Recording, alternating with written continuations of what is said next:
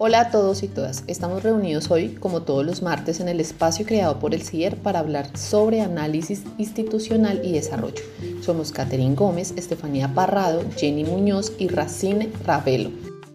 Hola, buenas tardes, mi nombre es Jenny Muñoz, les doy la bienvenida a nuestro podcast de hoy que será un espacio interesante de explorar ya que partimos de la famosa plebitusa y sus efectos al día de hoy. ¿Aún la sienten? Pues muchos de nosotros sí. Ya saben hacia dónde nos dirigimos. Efectivamente hacia los acuerdos de paz.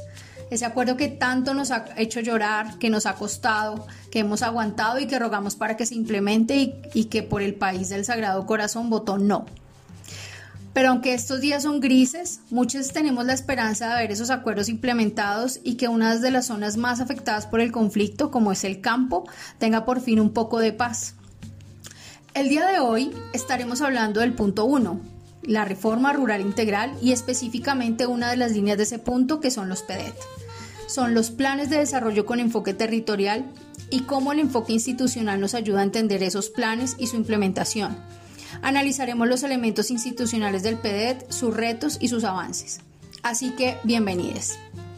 La reforma rural es casi el corazón del acuerdo de paz y los PEDET, junto con las líneas de acceso a la tierra y los planes nacionales para la reforma rural integral, constituyen un punto estratégico para tener una paz estable y duradera más que una paz con legalidad.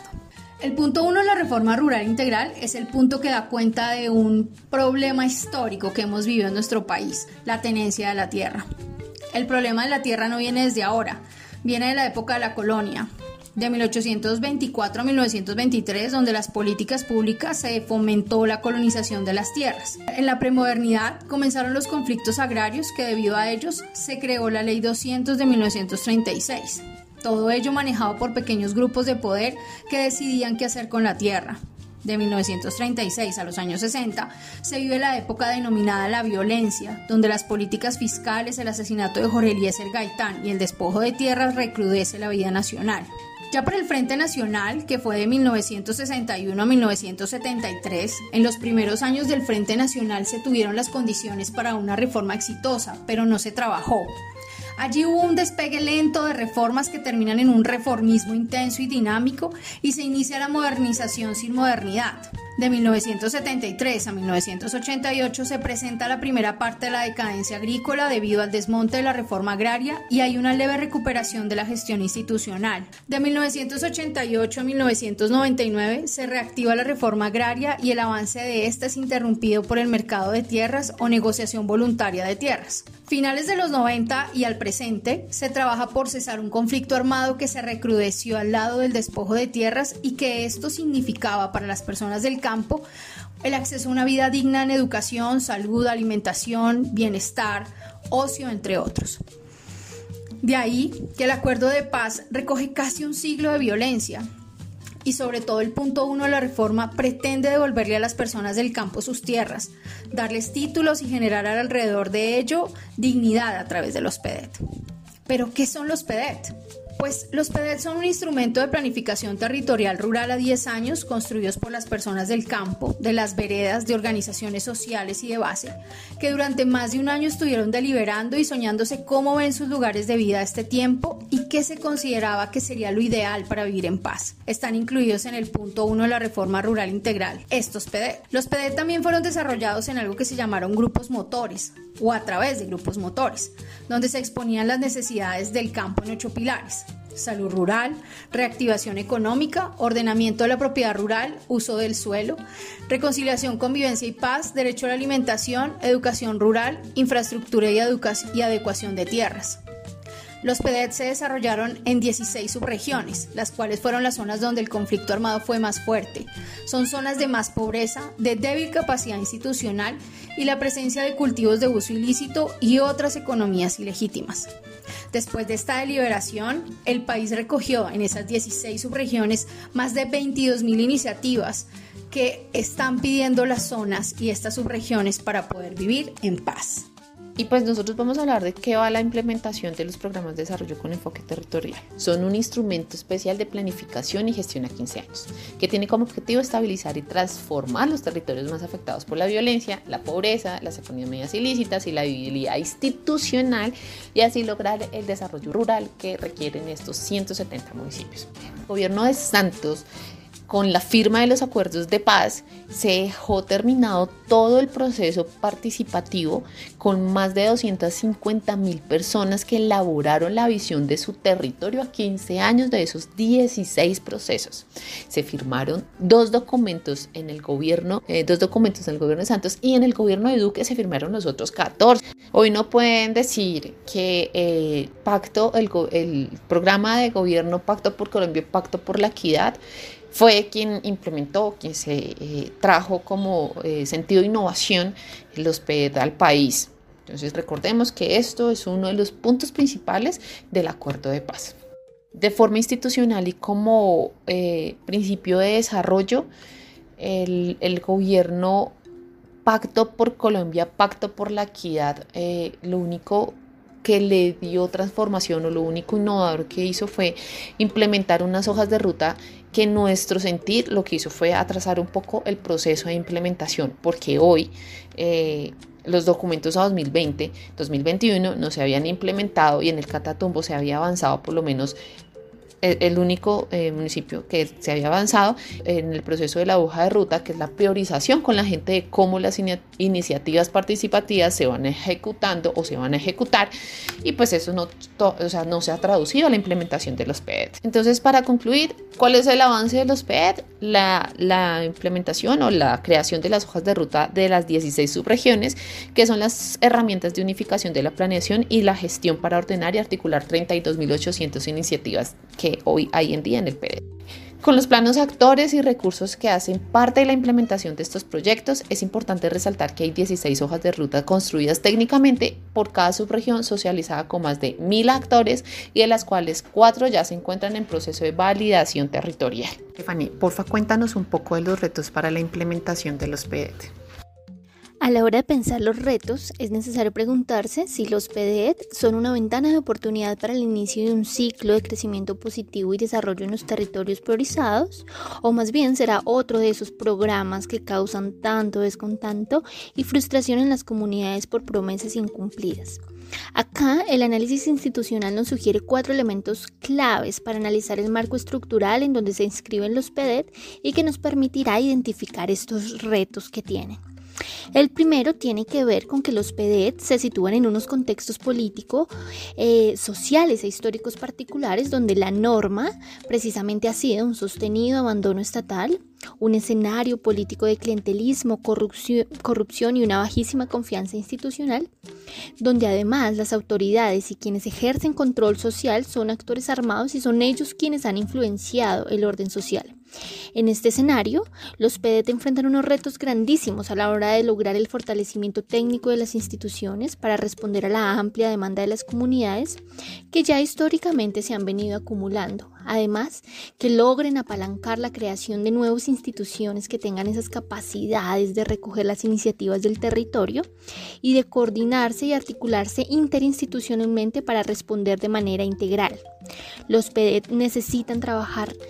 grandemente en la ampliación de la legitimidad con las autoridades locales para asegurar la sostenibilidad de los procesos y lograr además la transparencia a través de órganos de control y de las mismas comunidades, lo cual evitaría que estos procesos sean permeados por estas formas tradicionales de hacer política, de clientelismo, corrupción, oportunismo político, que ya incluso se empiezan a conocer algunas noticias sobre mermelada e intereses de clases políticas tradicionales encima de estos recursos. El reto estará en blindar este proceso de todas estas prácticas que han enfermado la política nacional. El segundo elemento tiene que ver con reconocer que los PEDET están situados también en unos espacios geográficos particulares, históricamente constituidos, unos territorios que tienen unas disputas por el control de recursos, con presencia de actores armados ilegales que ejercen mayor presión y que incluso tienen mayor legitimidad que las instituciones gubernamentales, y que todavía son causantes de muchas violaciones de derechos humanos. Estos territorios que han sido y siguen siendo el epicentro de muchos conflictos e intereses por su ubicación geográfica estratégica y por la riqueza de sus recursos. Aquí aparece una disputa de poder muy grande en la medida en que son territorios estratégicos en donde se ubica no solo el conflicto armado, sino que también recoge intereses económicos importantes y que hace que se necesite hablar de la regulación del, del sector extractivo y de la minería ilegal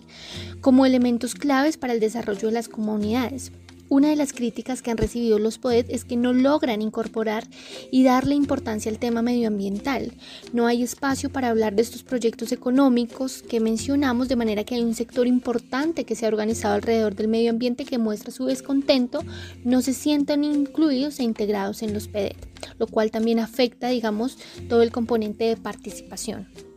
El tercer elemento es que los PEDET están inmersos en unas lógicas discursivas particulares que son reflejo de la tensión histórica entre la organización burocrática del Estado y la organización social y comunitaria. Se ha atribuido a los PED una importancia casi que mesiánica para lograr la tan anhelada reforma rural y el apoyo al campo colombiano, pero la dificultad está precisamente en que los PED se enfrentan a profundos arreglos institucionales que requieren la transformación de la maquinaria política tradicional. Los PED corren el gran riesgo de derivar en frustración social y descontento. De alguna manera, los PED han sido esa esperanza de ser la herramienta para frenar violencia en los territorios, para el diálogo social, para lograr una paz sostenible y lograr el empoderamiento comunitario, la convivencia y la confianza institucional tan afectada por años y años de violencia.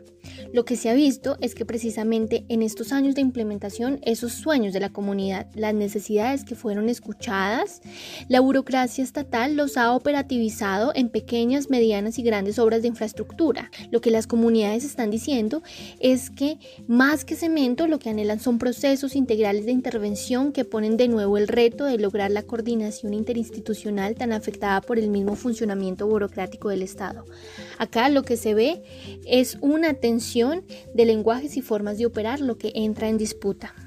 El cuarto elemento tiene que ver con las normas y reglas que no dejan de estar por fuera de un campo de disputa. Acá vamos a entender que el éxito en la definición y desarrollo de los planes de acción para la transformación regional, aunque claro que sí dependía por una parte de la continuidad por parte del gobierno Duque de lo pactado en los acuerdos de paz y de la inclusión en el Plan Nacional de Desarrollo, es decir, de la asignación de presupuestos, también los PEDET necesitan entrar en diálogo con las normas y reglas informales que operan en el territorio. En este sentido, el éxito depende de la cohesión y trayectorias de organización de las comunidades y de la capacidad de los gobiernos locales. Aquí tenemos, por una parte, el temor y la desconfianza que inicialmente generó el no respaldo de los acuerdos en este gobierno, todas las denuncias de mermelada y de que por requisitos técnicos se pudieran dejar por, eh, fuera algunas iniciativas que ya fueron pactadas y en este escenario parece que siempre hay oportunidades para modificar a conveniencia política los acuerdos. Parece que las voluntades de alcaldes, gobernadores, funcionarios en algunos territorios primará más que las leyes nacionales y esto es realmente preocupante.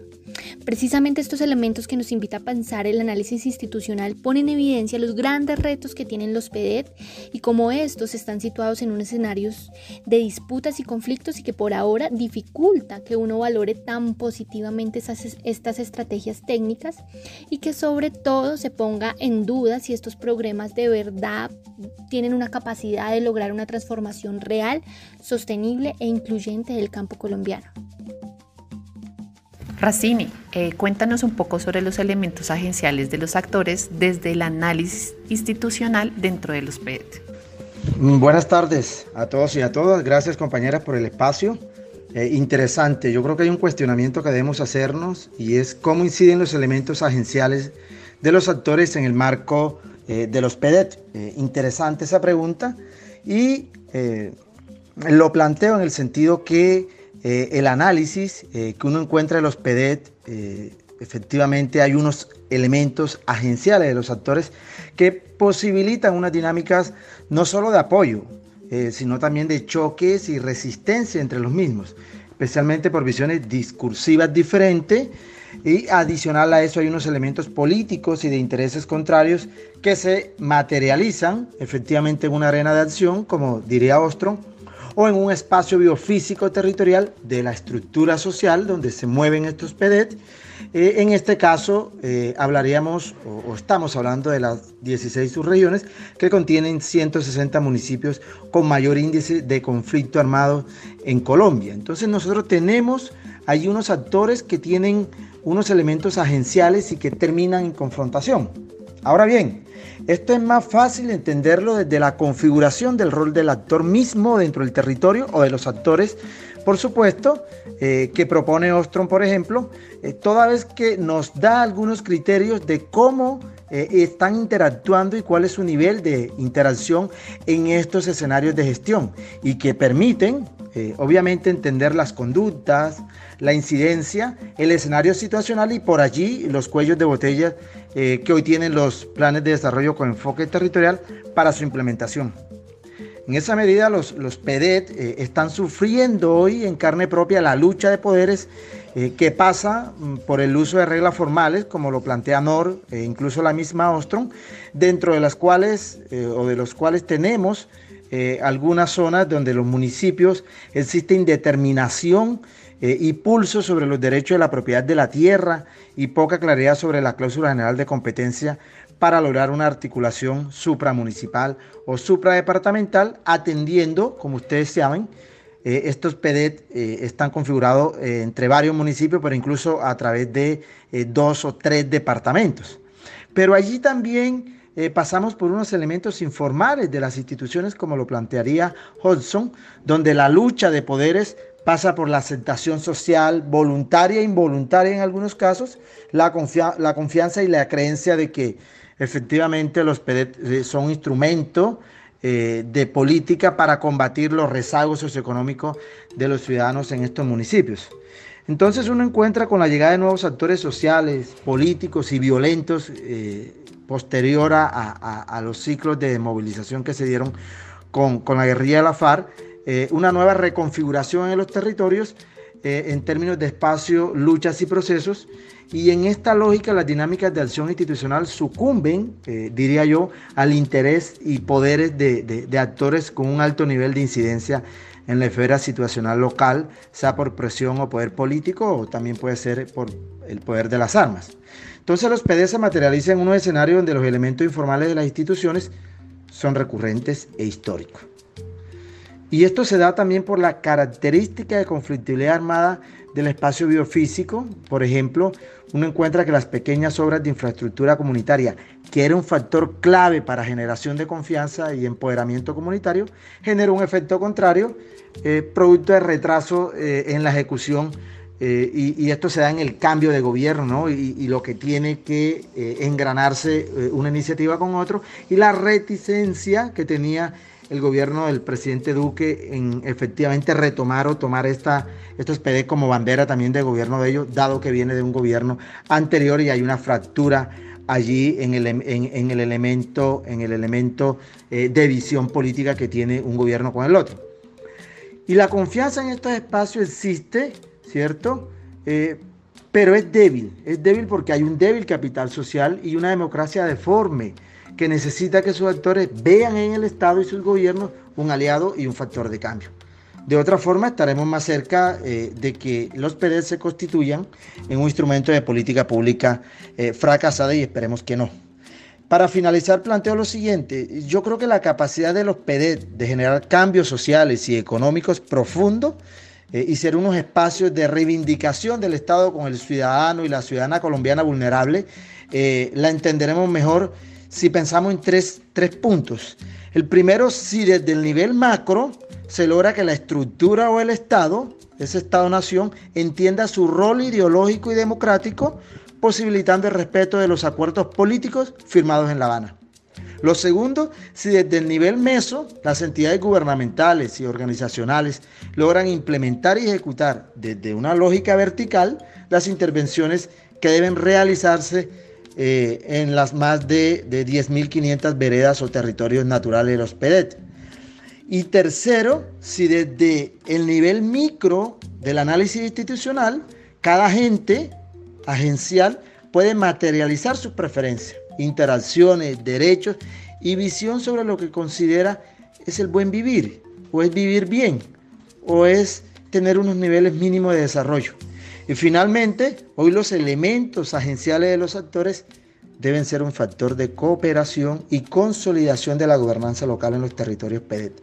donde persisten los sueños aproximadamente de 6 millones de, de colombianos. Gracias por el espacio. Desde el análisis institucional podemos entender estos retos tan grandes que enfrentan los PEDET, pero ahora queremos eh, que escuchen desde las mismas experiencias de quienes han participado de estos procesos de implementación de los PEDET. Hoy eh, nos acompaña un líder de la Asociación Campesina de San José de Apartado a Casa, que nos va a contar su opinión sobre los PEDET y cómo estos tienen o no un potencial de transformar eh, las principales problemáticas del territorio.